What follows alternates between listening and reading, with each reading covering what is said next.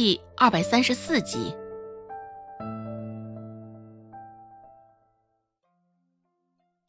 孟婆子颠颠的走上前，用力的拍着门板，大声的喊道：“开门！”孟婆子的语气似是比刚刚听起来更为凶狠了，仿若现在就能立即将人活活的生撕了一般。周有斌脸上也是苍白的一片，心里紧张的厉害。若是被他晓得刚刚关门的是他，不知道会不会削他。一看周有斌那模样，周成就猜到了些许。周成开口说道：“大堂哥，不能开门。”周有斌却是不听他的，转过身道：“现在不开门。”奶爷总会想办法进来的。不过周有斌说的也没错，孟婆子这人哪会这般容易就善罢甘休呢？现在怒火都快升腾到头顶了，此刻不开门，待会儿铁定是更大的怒火。虽是想明白了，只是也晚了。咔咔，周有斌将门上的锁扣解开了。还未来得及把门打开，外头一阵猛烈的力道就传来。周有斌一时不察，直接被那阵力道撞到了鼻子。砰的一声，声音很是响亮。那脆弱的鼻子遭受的打击，痛楚也是不言而喻。很快，周有斌的鼻子底下就留下两条红色的血条，眼睛湿湿的。想哭，只是刘氏不在，不想现在对着孟婆子那张脸，周有斌更是不敢哭了。孟婆子板着一张脸，看着周有斌那两条血条，眉头皱得更紧了。你怎么在这儿？孟婆子一脸不悦地看着周有斌。周有斌心里咯噔一声，脑子被痛楚占据了。现在还没来得及多想些什么，看着眼前的那扇门，周有斌忙开口道：“奶，刚刚那门是三妹让我关的，跟我没关系啊。”一上来，周有斌就想撇清关系，摘除了孟婆子对他的怒气。只是这事儿还真难。孟婆子的怒气已经从刚刚的事儿上脱离出来。一男一女共处一室，本就是相当不成体统了。更何况现在周成还全身赤裸的躺在木桶里。孟婆子完全是怒火中烧。而在他之后赶来的罗氏几人，看到眼前的画面也是惊呆了。这、这、这。指着那一男一女，罗氏已经不知道说什么了。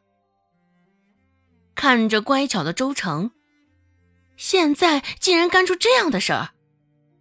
周芷站在门口，乐不颠颠的看着眼前正上演的好戏。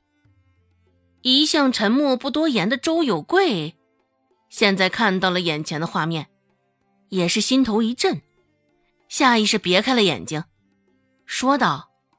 你们两个知不知道自己在做什么？难得听到周有贵像现在这般主动发言，看样子他心里也是气极了。我倒说，为何非要将房门给关上？原来里面藏了这么多的花头劲儿呢！哼哼，这个小妖精，也不知道这骚劲儿是向了谁。孟婆子拧着眉头骂道，一边骂，一边还不忘动手，抬起手直接抓向周成的头发，用力的拉着周成的头发就往后扯，直接将周成扯得五官狰狞，不受控制，脑袋也不由自主的往后。孟婆子气死的抓着周成的头发，往后左右晃动着，那股痛楚。丝毫不亚于刚刚周有斌的撞鼻之痛啊！喉咙口一阵翻涌，只是因为孟婆子的动作过大，用力过猛，周成两眼翻着白，压根儿难以反抗。木桶中的水也早就凉了，现在侵入肌肤，冰冰凉凉，竟不似身处盛夏。周有斌松了口气，以为自己逃过了一劫。见周成被那般折磨，也没有心生太多的怜惜之意。只是那一口气还未来得及完全松下来，就被点了名。罗氏指着他的鼻子说道：“有斌，我们将你接过来，不是让你来干这档子事儿的呀！”你竟然，你竟然敢生出这样的心思，在我们的眼皮子底下做这样的事儿，你是不将我们放在眼里啊？周有斌心一紧，又听到罗氏说道：“原来刘氏平日里都是这样叫你的。”哼，也对，他都进了大牢了，真的是有其母必有其子啊。这般不知礼仪廉耻，咱们周家的脸可都被你们给毁了。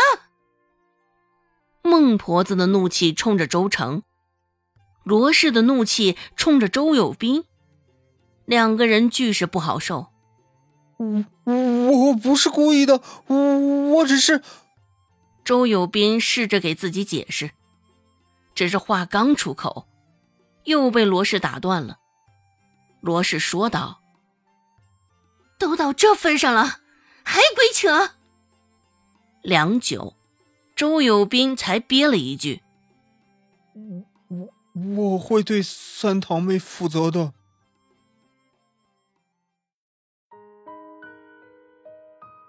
本集播讲完毕，感谢您的收听。感兴趣，别忘了加个关注，我在下集等你哦。